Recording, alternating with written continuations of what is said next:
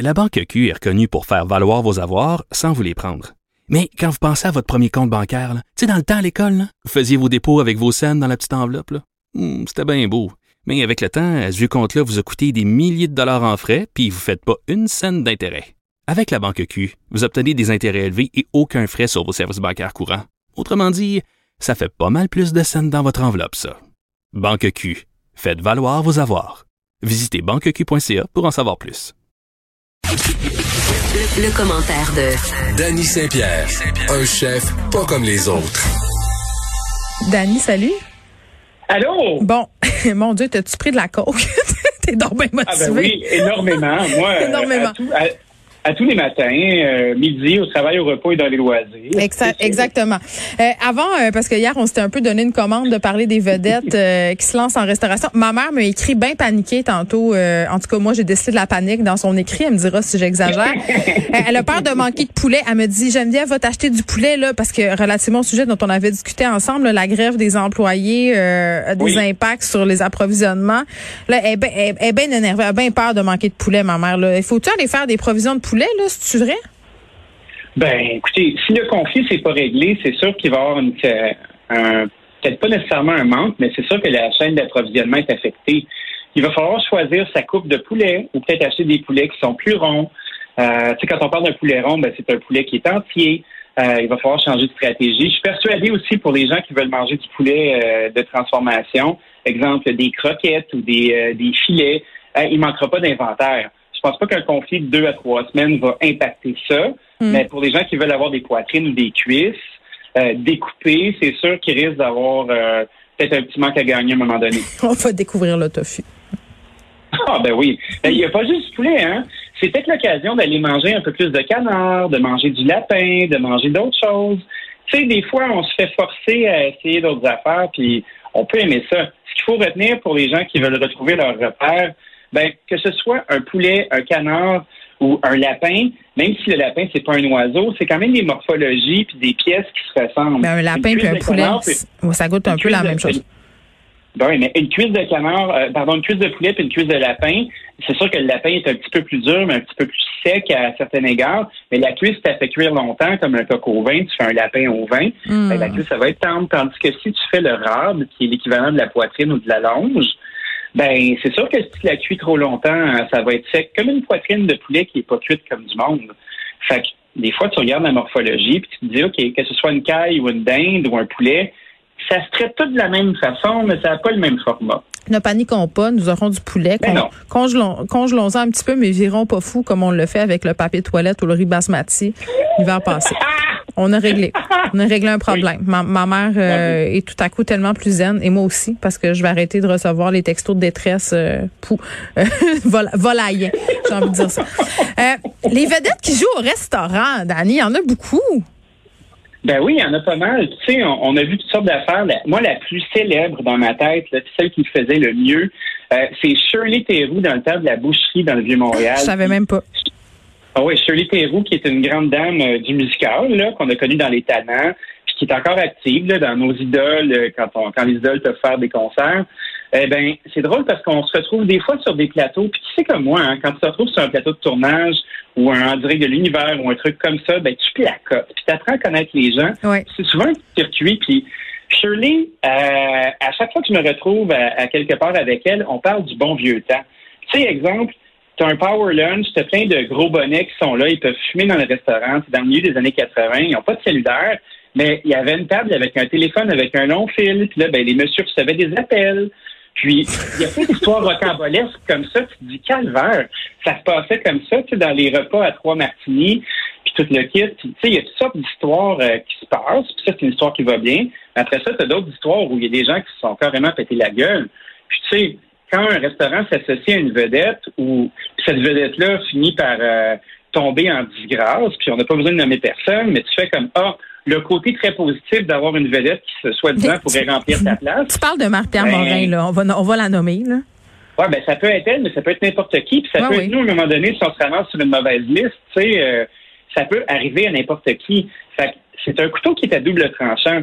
Sais, quand tu t'associes à une vedette, aussi les gens s'attendent à voir la vedette. Fait que si la vedette a mis des sous, puis ça ne tente plus d'être là, puis ça fait le party ailleurs, puis on s'attend à voir la personne, ben là, c'est pas mal plate. Bon, il y a deux affaires là-dedans. Il y a, des il y a des restos qui s'associent à des vedettes pour le coup de pub. À mon sens, ça c'est un phénomène. L'autre phénomène, ce sont les vedettes qui décident d'investir leurs sous en restauration, euh, qui se disent ben je vais m'ouvrir un restaurant parce qu'on a une vision très très glamourisée de cette affaire-là et qu'on se dit ben cool, je vais m'ouvrir un restaurant, je vais engager un chef exécutif puis je vais pouvoir aller boire gratis avec mes amis. C'est un peu ça les deux scénarios là. Ben, il y a des gens qui font ça, puis après ça. Euh, il y a des gens qui le font bien, là. Ben oui, Chantal Fontaine, puis il y a Lepage quand ils ont euh, avec Accor. Ouais. Tu sais, le bistrot Accor, puis ça, ça a été quelque chose qui a eu une super run. Tu sais, moi, je m'entraînais au même endroit que Chantal Fontaine, là, potin, potin. Mais tu sais, d'avoir des discussions de treadmill sur, euh, OK, comment on va faire un restaurant, puis Christy, c'était toute qu'une patronne. Puis runner une grosse carte des vins, d'avoir une prétention gastronomique, d'être là tous les soirs puis de le faire comme il faut, tu sais, ça, c'est quelqu'un qui le fait bien. Après ça, c'est sûr que comme n'importe quel investisseur financier, si tu t'achètes un resto pour aller boire avec tes chums et te faire torcher, ben ça sera pas long feu. Parce que souvent, ces patrons-là aussi, là, ça ne pas. Fait que les employés, euh, exemple, tu débarques avec plein de tes amis, tu leur payes la traite, puis là, tu as plein de monde autour de toi parce que tu payes la traite à tout le monde. Puis, ben, laisse du type au moins, mon gros bonnet, tu sais, vas faire le gros bonnet, ben, tu tes employés sont pas là pour te torcher, tu sais. Puis c'est souvent quelque chose qui arrive qui fait que les endroits font pas long feu parce que le personnel tourne vite, vite, vite, se fait voler. Euh, tu sais, c'est un scénario de catastrophe. Hein? Un restaurant, euh, c'est comme si tu laissais traîner ton ta sacoche ouverte avec plein de beaux billets qui traînent. Si tu surveilles pas ta sacoche, là, les gens vont s'en aller avec ce qu'il y a dedans. Fait que des, euh, des restaurateurs qui sont pas chevronnés, ben ils se font laver. C'est bien commun. Oui, je me rappelle de mes années en restauration. À un moment donné, j'avais été vraiment choquée parce que le chef de l'endroit où je travaillais, euh, ça, c'était avant qu'on installe des contrôles sur les meters à bière dans cet endroit-là. Là. Ça servait des grosses pintes à voix pendant son chiffre. Tu sais, bon an, mal an, là, se servir trois, quatre pintes pendant un chiffre, ça commence à paraître euh, au bout d'un certain temps. Puis ce soir-là, j'y avais un peu, euh, comment je te dirais bien ça, je, m'étais un peu fâchée contre lui parce qu'il s'était servi dans, dans, dans le congélateur du resto. Il était parti avec de la viande chez lui et tout ça. Puis, tu sais, il m'avait un peu regardé de haut en disant, mais ma pauvre petite fille, t'as jamais rien vu, tout le monde fait ça. Ben oui, puis tu sais, c'est un cercle vicieux parce que les salaires sont bas, puis surtout à cette époque-là, tu sais, c'était vraiment un truc de pirate à l'époque, tu sortais de tôle ou, euh, tu sais, c'est vraiment ça. La seule place où tu pouvais te faire engager sans que personne regarde sur Interpol, c'était dans un restaurant, tu sais.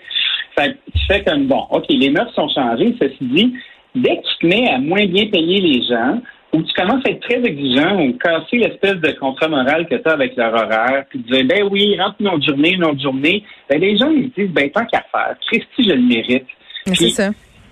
ça. marche avec les pains, ça marche avec les liqueurs, ça marche avec le pain, ça marche avec les livres de beurre dans ton sac, ça marche avec le papier de toilette. Ils finissent par se dire, ben Christy, si t'es pour pas me payer, ben moi je vais me payer tout seul. C'est ça qui est super dangereux. Puis dès que t'as pas de confort, ça se fait comme ça. Hmm. Puis tu sais, qui peut les blâmer? Tu sais, as 37 ans, là, t'es même pas payé 15 piastres de l'heure, euh, tu sors les vidanges, tu travailles à Noël, tu sais. Mm.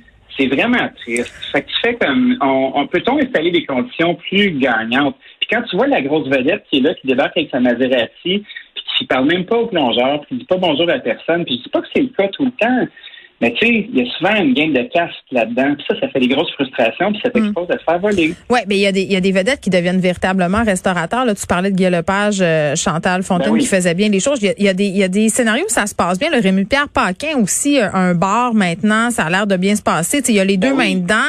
Euh, c'est pas seulement un figurant. sais moi, je, je pense en, dans, les années 2000, Mitsu Pizza Delic, là, c'était comme une association où je sais pas, c'était ouvert des restaurants. Ça, ça se passe pas toujours bien. Il y a des vedettes qui font faillite avec ça leurs établissements font faillite? Ben oui, parce que c'est un gros trou. Tu sais, euh, les revenus de représentation publique, à moins que tu aies euh, une récurrence, comme une émission de radio, là, tu sais, toi, tu ta quotidienne, ça va bien, mm-hmm. tu peux prévoir une saison. Tu sais, euh, quelqu'un qui pogne trois, quatre gros rôles, qui pogne de la pub, puis à un moment donné, tout s'arrête, ben, tu peux pas te baser sur tes revenus de, de représentation médiatique pour être capable de, de, remplir un trou à argent que tu creuses avec un restaurant moribond. Tu sais. Euh, la restauration, c'est un métier. C'est un métier qui est excessivement difficile et qui demande de la rigueur. Puis, écoutez, je peux vous le dire en personne. moi, j'en ai trois en ce moment. Puis, j'ai été faire un tour des trois aujourd'hui. J'ai un tablier, je suis dans une cave à vin, j'ai les mains pleines de farine. J'allais faire un tournage après. Puis, tu sais, c'est quoi? Il euh, y a personne d'autre qui va la faire la job à ma place. Là. Puis si tu pars pas avec cet état d'esprit-là, ça va être une catastrophe. Ben c'est ça, mais moi j'ai l'impression qu'il y a certaines vedettes qui se lancent là-dedans en disant ça va se runner tout seul cette affaire-là, puis je vais faire de l'argent, puis j'aurai rien à faire.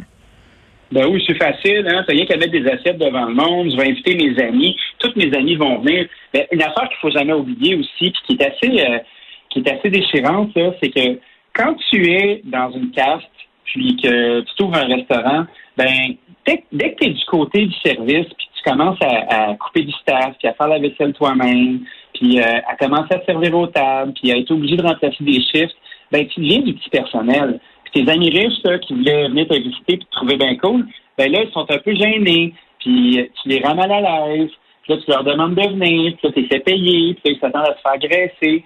C'est jamais une bonne idée. La restauration, là aussi, c'est bien important de faire un mur entre tes clients et toi. Parce qu'il faut jamais oublier que quand tu es restaurateur, tu es de service.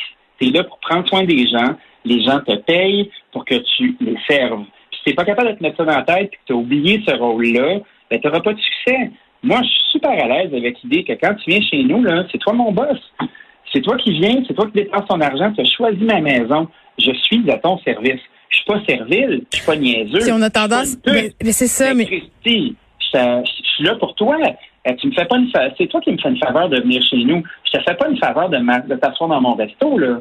Et alors que les vedettes sont peut-être habituées à l'inverse. Donc, c'est, ben ça peut être difficile. Hier, j'étais allée dans une terrasse, dans une. J'étais pas dedans, j'étais sûre. j'étais sur la terrasse, ben sur Montréal. Tout a bien été, Dani. J'ai fait la file un petit 30 minutes.